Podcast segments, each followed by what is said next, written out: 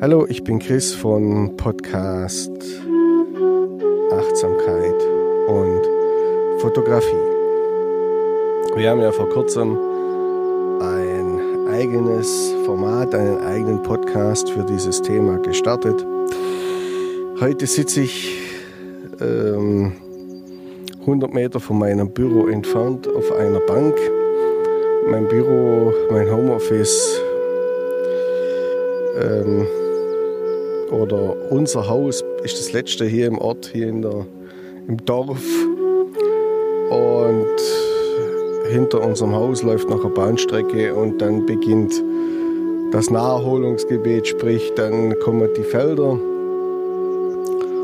Und ich hatte heute einfach mal Lust, mein Büro hierher zu verlegen auf meine Lieblingsbank und eben dem Thema nachzugehen, dem wichtigsten Thema bei der Fotografie oder auch bei Achtsamkeit und Fotografie. Was ist die Motivation? Warum fotografierst du eigentlich? Warum fotografiere ich eigentlich? Vor allem, wenn man dann, wie manche Leute, das sind wir auch schon beim ersten Punkt, beruflich fotografieren, kommt man irgendwann mal an den Punkt, wo man sagt, so, ich habe keinen Bock mehr ich muss das jetzt tun, heute habe ich jetzt diesen, den Termin, das ist völlig unkreativ, da muss ich jetzt so und so viele Passbilder machen, da muss ich dann diese Business-Porträts machen, zum 15. Mal das gleiche. Oder das sind jetzt eben 50 Leute, die man einfach so durchschleusen muss. Das sind dann eben so Sachen, wo du dich dann schon fragst, pff, ja, äh, mag ich das jetzt ewig so machen? Es gibt zum einen die Berufsfotografen, so diese ganz klassischen, wie es auch hier noch einige gibt, mit Ladengeschäft, die Passbilder machen, die Bewerbungsfotos machen, die eben ähm, Kommunionbilder machen. Viele sind Unternehmen in der zweiten, dritten oder sogar vierten Generation, die eigentlich sehr handwerklich orientiert sind bei denen muss man sich dann natürlich, oder fragt man sich dann schon manchmal, geht es da noch um Fotografie? Ist Fotografie euer Beruf oder ist es auch eure Berufung? Also ich denke, es muss oder es sollte mehrere sein.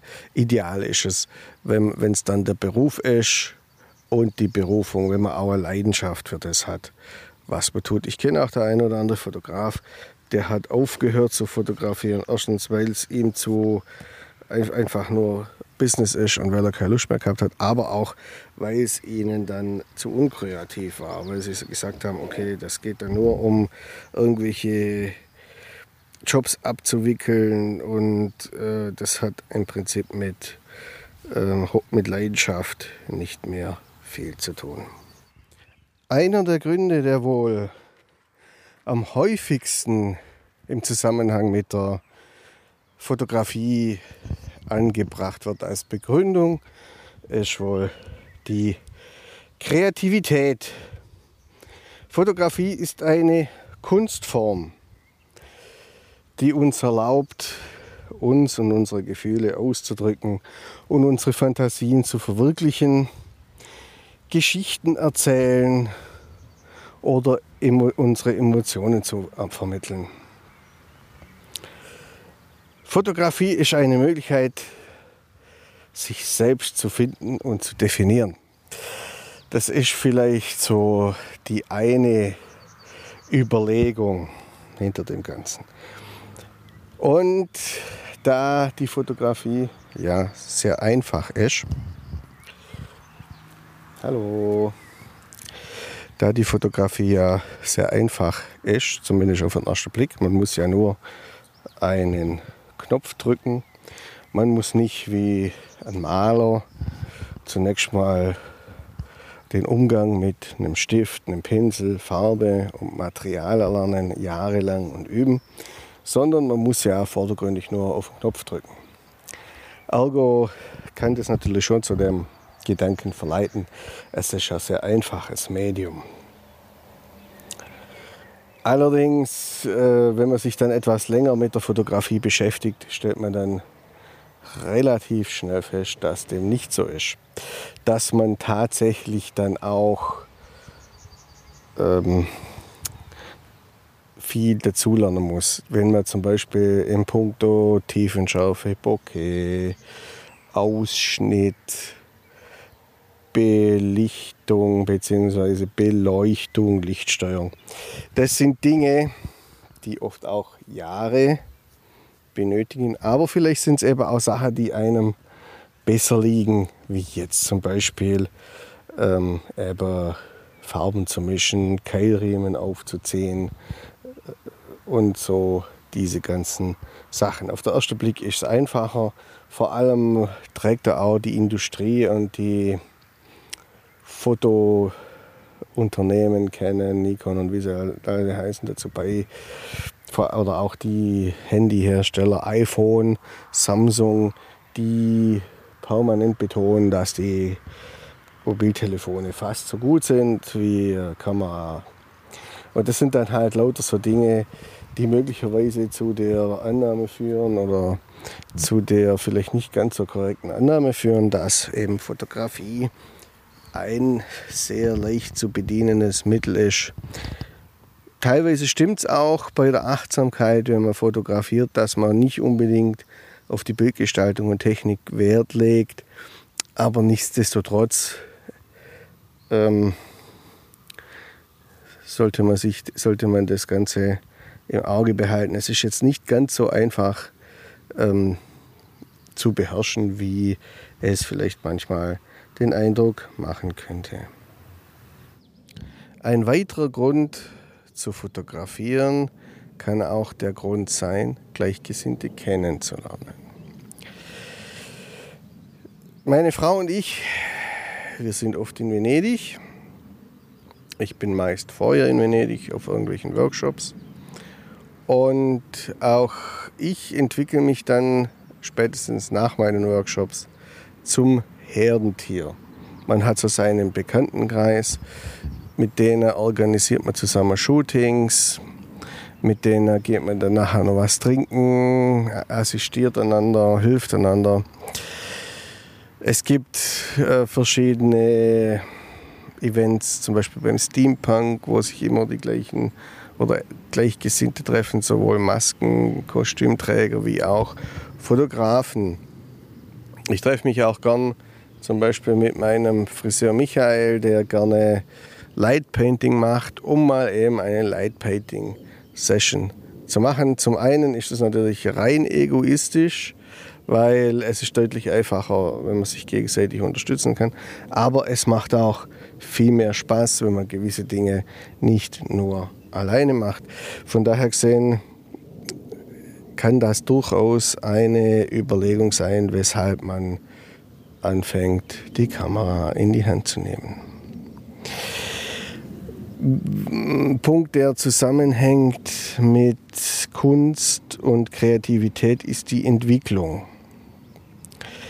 Fotografie bedeutet natürlich auch, an sich zu arbeiten und sich weiterzuentwickeln. Egal, ob man jetzt es eher in die dokumentarische Richtung geht und die Technik einen nicht so interessiert und die Bildgestaltung oder aber auch, wenn man sich mit Lichtsetzung, Komposition, Modelporträt beschäftigt. Das sind dann so Themen, man muss bereit sein, dazu, lernen, dazu zu lernen, sich zu entwickeln. Es macht auch Spaß, wenn man dann eben Erfolge hat und eben die eigenen Grenzen und Fähigkeiten zu überschreiten. Dann gibt es natürlich auch,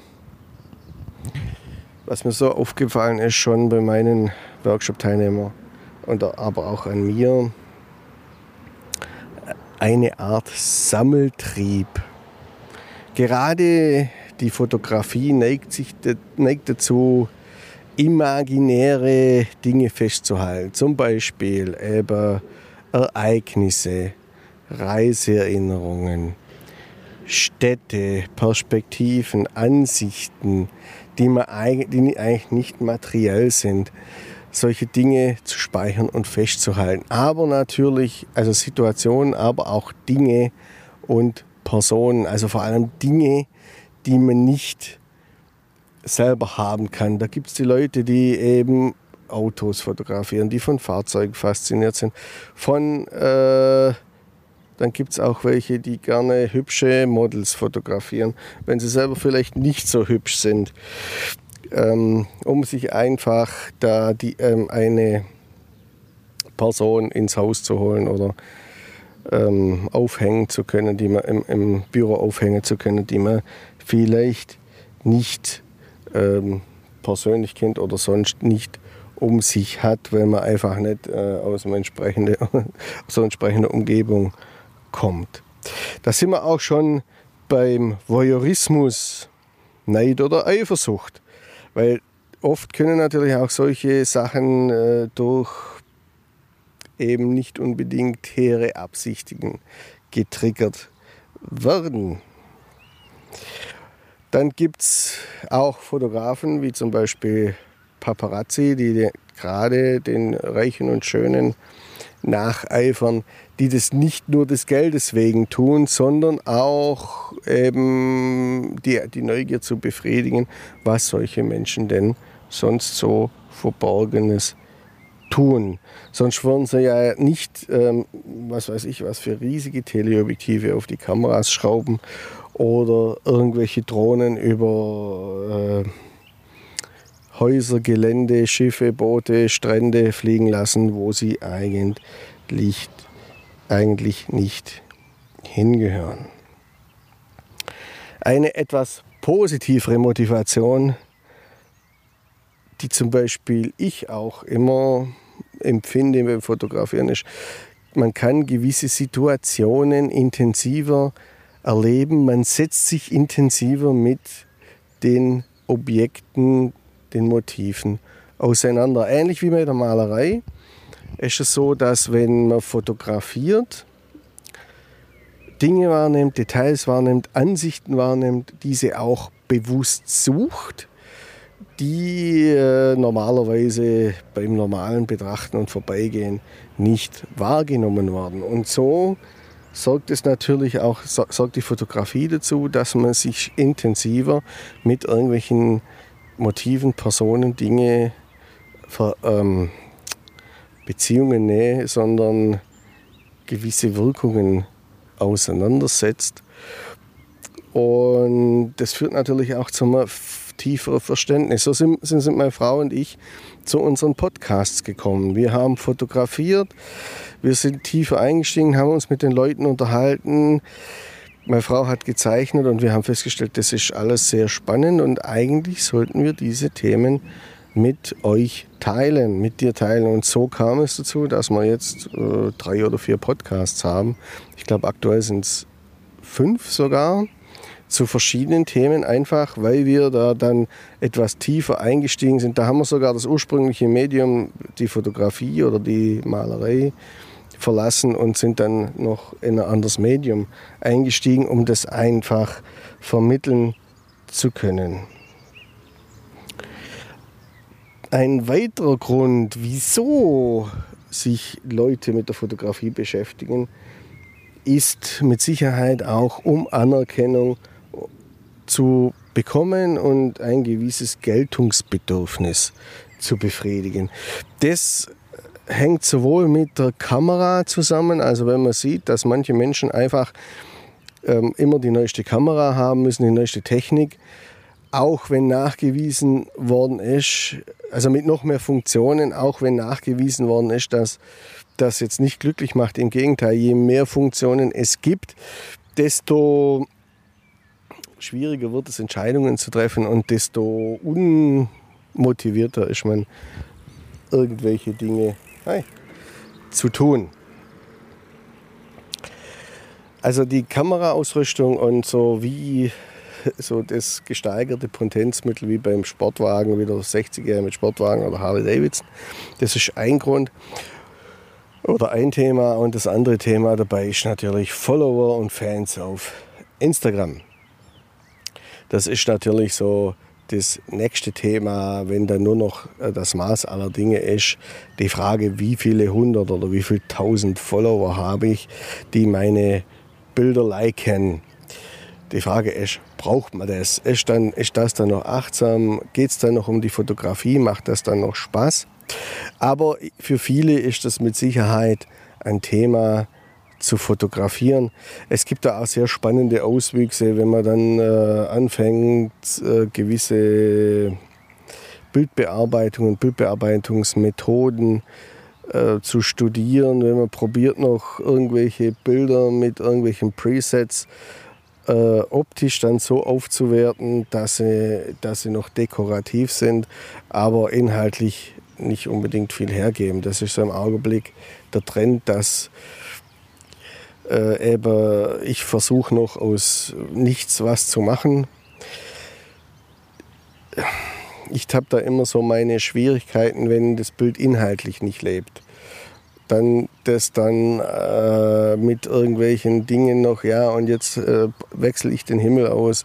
Ich meine, wenn das Bild an sich schon nicht funktioniert, dann bringt es auch nichts, wenn man das künstlich noch irgendwie probiert zum Leben zu wecken. Beziehungsweise, wenn es schon tot ist, braucht man nicht probiert es, braucht man nicht probieren, es unbedingt zu reanimieren und dann noch äh, eben entsprechend dann äh, damit irgendwelche Hallo, Follower zu generieren.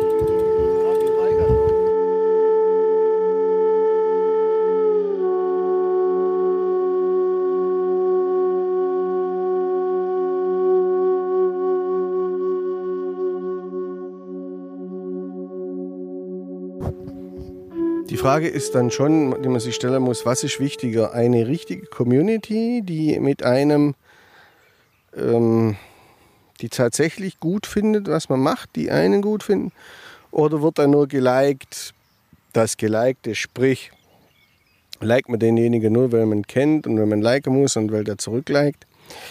Ist es sinnvoller, eben Zehntausende von Followern zu haben oder eben äh, drei, vier, ja, drei, vier vielleicht nicht, aber drei, vier Dutzend ähm, Follower, die aber auch Interesse haben an dem, was man macht oder vielleicht auch noch ähm, eben wirklich Freunde sind oder aber auch mit denen man auf der gleichen Wellenlänge ist. Und dann haben wir dann noch die Fotografen, die ursprünglich gar nicht fotografieren wollten. Das heißt, Leute, die irgendwas dokumentieren wollten aus ihrem Umfeld, manchmal sind es Tierfotografen, die eigentlich darüber zu, über einen Umweg zur Fotografie gekommen sind, zum Beispiel über ihre Liebe zu ihren Tieren. Dann haben wir zum Beispiel auch die Sozialfotografen, zum Beispiel Jakob Ries, ein, ein Amerikaner, beziehungsweise aus Kopenhagen stammend und dann nach Amerika bzw. nach New York emigriert. Und der beschäftigte sich hauptsächlich als Polizeireporter durch seine eigenen Erfahrungen als Migrant und durch die Armut mit dem Schicksal von Obdachlosen und Armen in New York und dabei entstanden sehr eindrucksvolle Bilder und ursprünglich sind es eben Leute, die quasi nicht als oder die die Fotografie nicht als Hauptmittel betrachten, sondern ursprünglich eine andere Intention hatten und dann später auf, das, auf die Fotografie als Werkzeug zurückgegriffen haben. Dann gibt es noch Leute, Fotografen, die fotografieren, um sich von ihrem normalen Leben quasi zu distanzieren, um eben aus den Gründen des Eskapismus. Also wenn man äh, vielleicht irgendwas kompensieren muss, ja, das geht dann auch wieder in Richtung Anerkennung.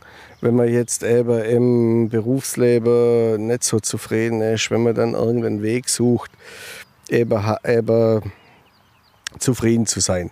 Das ist zwar mit Sicherheit ähm, ein Thema eines jeden Fotografen, aber es gibt dann Leute, die das wirklich äh, schon, da ist das schon fast krankhaft. Krankhaft ist auch ein gutes Stichwort. Es gibt auch Leute, die fotografieren quasi aus therapeutischen Gründen. Es gibt zum Beispiel, was ich euch schon mal präsentiert habe, auch ein sogenanntes Emotionstagebuch, wo man dann seine Gefühle, Eindrücke hm, ablegt, fotografiert. Ist aber auch ein Mittel, kreativ zu arbeiten. Oder aber, weil es ist irgendwelche Belastungen und Traumata gibt in diesem Leben, ähm, dann wird eben versucht, mit einer entsprechenden fotografischen Stilrichtung, mit einem entsprechenden fotografischen Engagement was zu kompensieren. Das erfolgt dann oft eben auch ähm, in Richtung Eskapismus, aber auch tatsächlich findet Fotografie Einsatz auch in der Psychotherapie. Hallo. Ja, ich sitze jetzt so am Radweg, ähm, Spazierweg. Gerade hat mich ein Fahrradfahrer gefragt, wie er nach Eigerloch kommt. Der hat sich völlig verfranst. Er wollte eigentlich übers Neckartal fahren. Also wäre er dort geblieben, dann wäre er tatsächlich nach Heigerloch gekommen. Also er liegt jetzt mindestens 6, 7, 8 Kilometer neben seiner Tour. Okay, auch eine Art des Eskapismus. Und äh, wo war ich jetzt? Ja, bei der Problembearbeitung, Selbstheilung, Emotionstagebuch, Selbstporträts kann man da machen. Das kann man natürlich auch machen, wird auch in der Psychotherapie bewusst eingesetzt.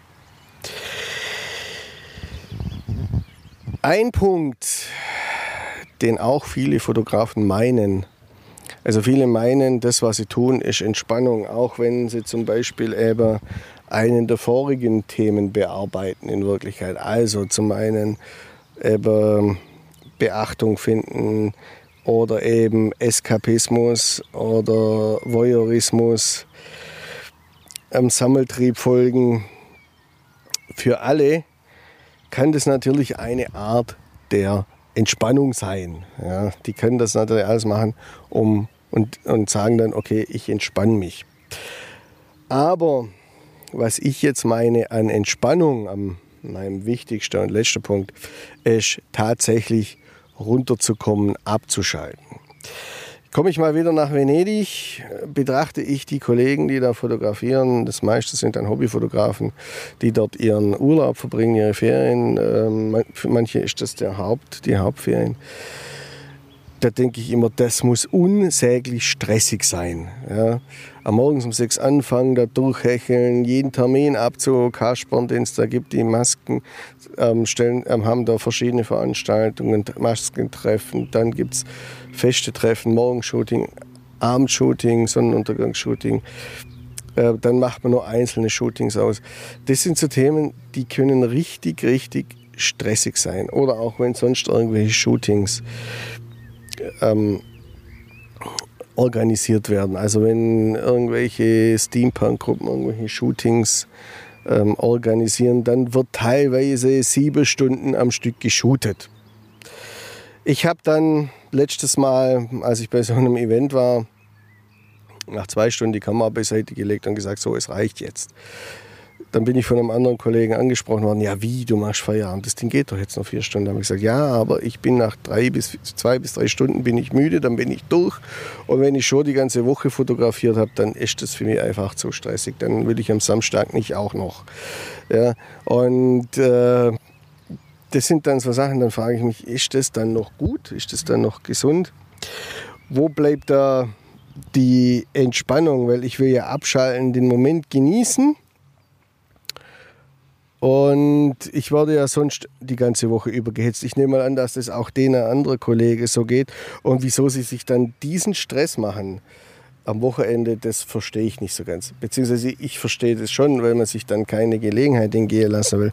Aber ob das dann der Qualität der Bilder so ähm, zuträglich ist, das weiß ich nicht.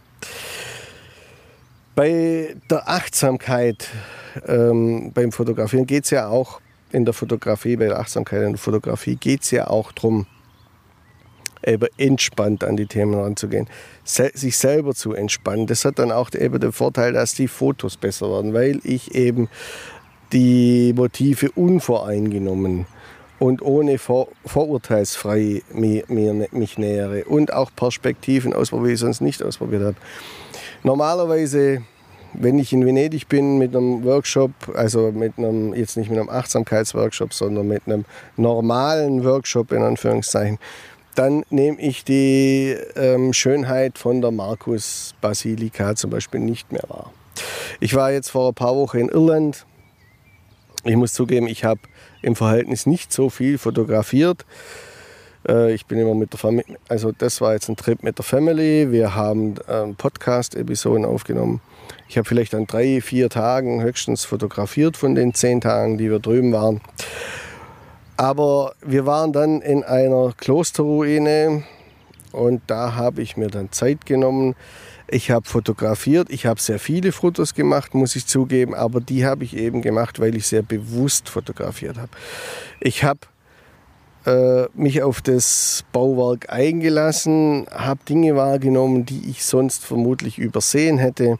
Da war zum Beispiel äh, eben ein Grabstein im Innerhof und da war, da war so, ich kann es euch ja vielleicht verlinken, äh, im, im da gibt es so, ein, so einen Wandelgang oder gab es, den gibt es heute nicht mehr so wirklich. Da waren dann eben auch Grabsteine. Man muss wissen, dass irische Klöster, nachdem sie äh, zerstört wurden durch die Engländer, ähm, von den Iren als in der Regel als Friedhöfe umgewidmet wurden, was ja klar ist, ist heilige, heilige Erde.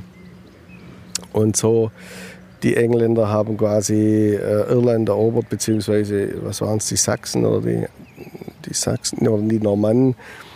Die sind rübergekommen von England, haben äh, Irland, das katholische Irland, ähm, erobert, die Klöster zerstört, weil die durchaus natürlich ähm, dafür, der Glaube dafür gesorgt hat, dass die ihren Nationalbewusstsein, Nationalstolz entwickelt haben.